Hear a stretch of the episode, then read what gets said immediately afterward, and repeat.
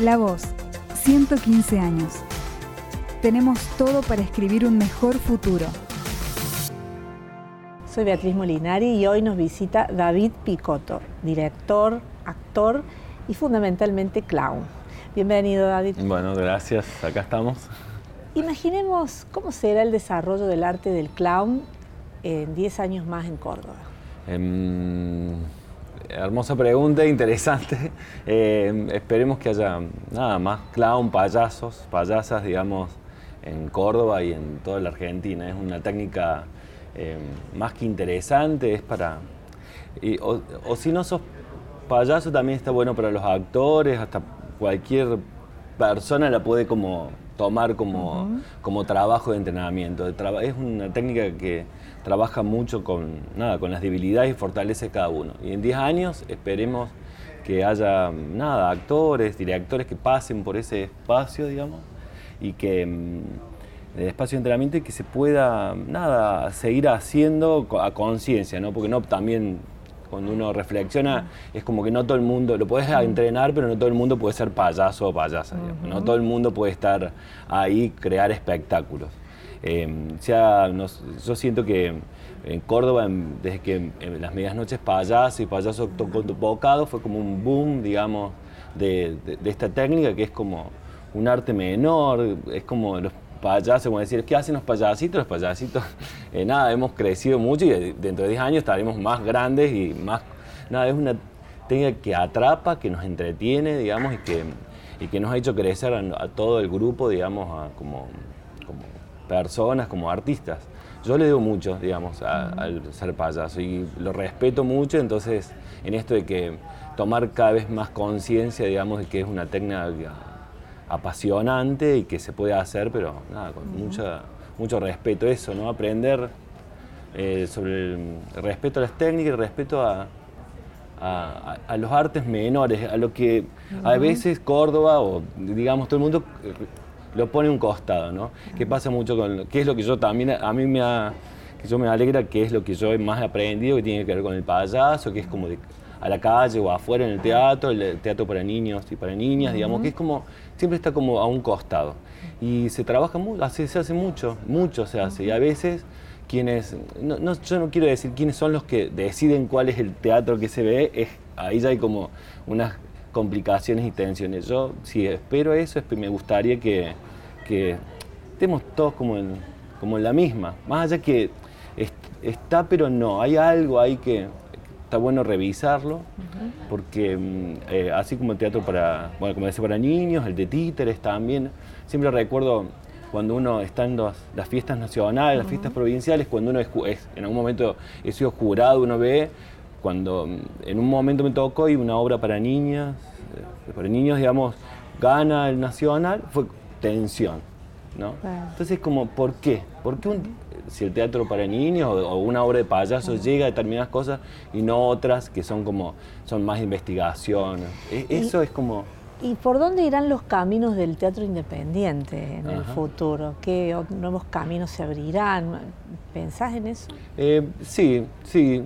Em, eh, em, creo que tiene que ver con seguir produciendo, darse cuenta de que uno tiene que ser actor, gestor. Yo mucho, siempre digo cuando uno da clase y demás que uno a veces el talento es muy pequeño, 20% y 80% de gestión y producción, digamos. Es mucho, es mucho trabajo, no es, no, no es fácil, no es un, espacio. Entonces eso, que yo creo que darse cuenta eso, a las personas que están como empezando, están trabajando, darse cuenta que la gestión es tan, tan importante como la capacidad que tiene cada uno, es eh, algo que porque a veces es muy el, miedo al fracaso, digamos, a que no te va a ir bien, digamos, que haces una obra y no va, la, la obra puede ser hermosa y no va la gente, digamos, hay que pensar en como mecanismos eh, en eso, que ahora está como, em, como mirada ¿no? de estudio, el, rol del productor, de cómo se produce, cómo se gestiona, y a la vez, encima uno tiene que ser el productor, el gestor a veces en, más en el Teatro Independiente de Córdoba. Me parece que eso hay que amigarse con eso, porque es como también amigarse con la docencia, uno es actor y también es docente, eh, o, tener otro como un trabajo esto, siempre hay que amigarse para poder sostener este Teatro Independiente de Córdoba que es como muy bien visto, digamos, en la Argentina porque tiene como un modo distinto a, por ejemplo, a la gran masa que es Buenos Aires, que es excelente, pero no, no funciona de la misma manera, en buena hora, digamos. ¿no? ¿En qué incidirá el movimiento de las actrices feministas, de las directoras que están nucleadas en escena propia? ¿Qué te parece en la proyección? Que yo quise eh, ir y no me dejaron entrar. No, dicen David, yo les mandaba audio, se reían, pero... No, me parece que es sumamente potente y eso es, eso es sumamente eh, era necesario. Pienso, no, es lo mismo, pero también, ¿no? Así, no es que van a salir todos los titiriteros, los artistas de la calle, pasar, esas, cómo, cómo se empiezan a unir para estar en los mismos lugares, digamos, de, de, de, de discusión, discusión porque hay como mucho trabajo por fuera y no está, digamos. Se me viene ese imaginario ahora. Eh, eh, pero con, con, las mujeres directores como sumamente interesante porque se ve hasta la nueva forma de dirigir, ¿no? Que ha sido, yo en un momento cuando dirijo, yo me ponía como imaginario que yo era el padre, de, y después digo, ¿qué, qué, qué? Después, ¿no? De todas estas cosas, decir, no, ¿qué ¿por qué padre? ¿Por qué, el padre es el que pone límite? Es como sumamente, me parece que esto te hace reflexionar muchísimo. La última obra, digamos que y, dice que es la de Snyder Estampa Gaucha también, que trata el tema de la mujer, y yo en un momento siendo director de una obra que habla sobre, ha sido como, igual fue como muy gratificante cuando vas llamando a, otras personas, una Candelaria Esgro que nos ha ayudado mucho en la cuestión de género, eh, dijo, digamos, vos estás ahí, quienes responden son las mujeres del grupo y son las que resolvieron, ¿no?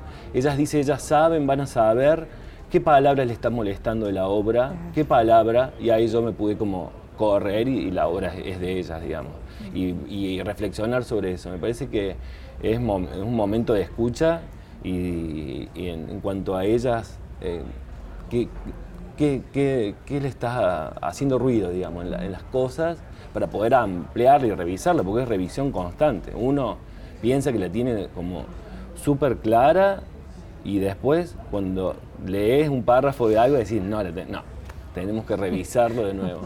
es sumamente interesante, pero a mí está pavor decir, vos decir, ay, sí, no, yo sí soy sí la tengo, yo las acompaño y no, no, no, no está.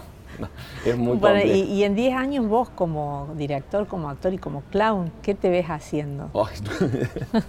¿Qué me veo?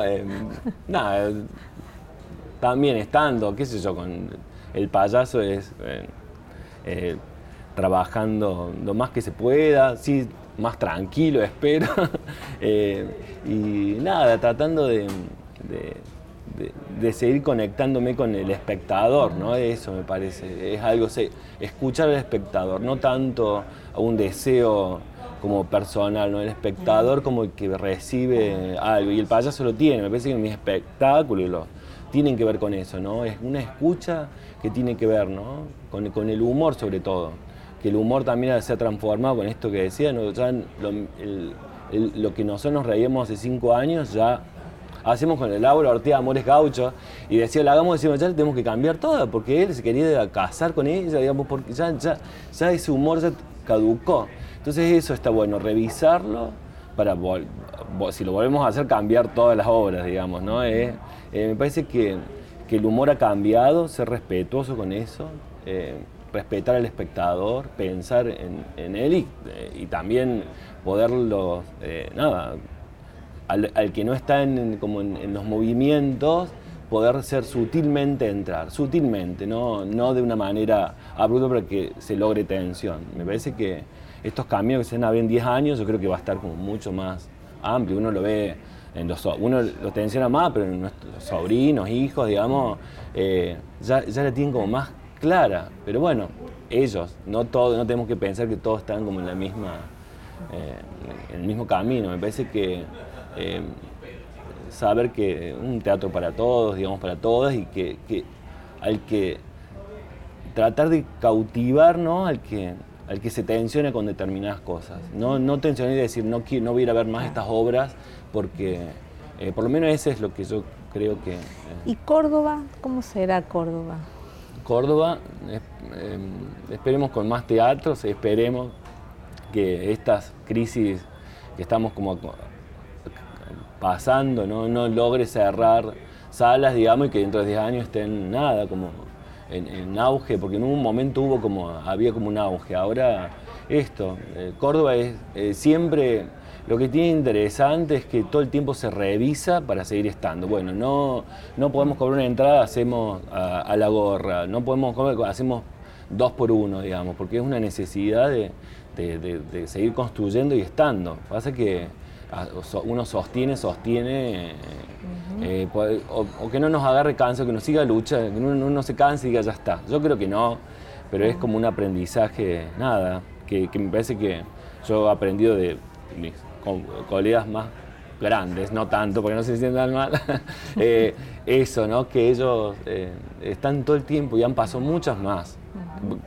A veces son, no sé, las primeras crisis uno toma como adulto pero nada, que los que vienen más atrás, no, no, no, no, o sea, chiquen sigue estando, que la idea es, eh, es trabajo, pero continuo, no hay descanso. Es después lo, llegás cansado a tu casa, pero después es una satisfacción eh, alegre cuando ves que están acompañándote muchas personas. Y eso nada, espero que sigamos así y estemos tranquilos en otras cosas y que haya luchas, así como de las directoras, esta cuestión femenina que era necesario, que uno apareció como de gol, así como cosas y dijimos, ya está, sí, acá igual, ¿no? Es como, en 10 años qué lucha estará y estaremos ahí como para afrontarla, que seguro va a haber otra y también va a haber, hace 10 años, personas que van a estar en tensiones con estas cuestiones femeninas, de mujeres, digamos, y que vamos a tener que seguir como reflexionándolas. Muchas gracias. Seguí escuchando las entrevistas del ciclo La Voz 115 en Spotify, Apple Podcast, Google Podcast o en lavoz.com.ar.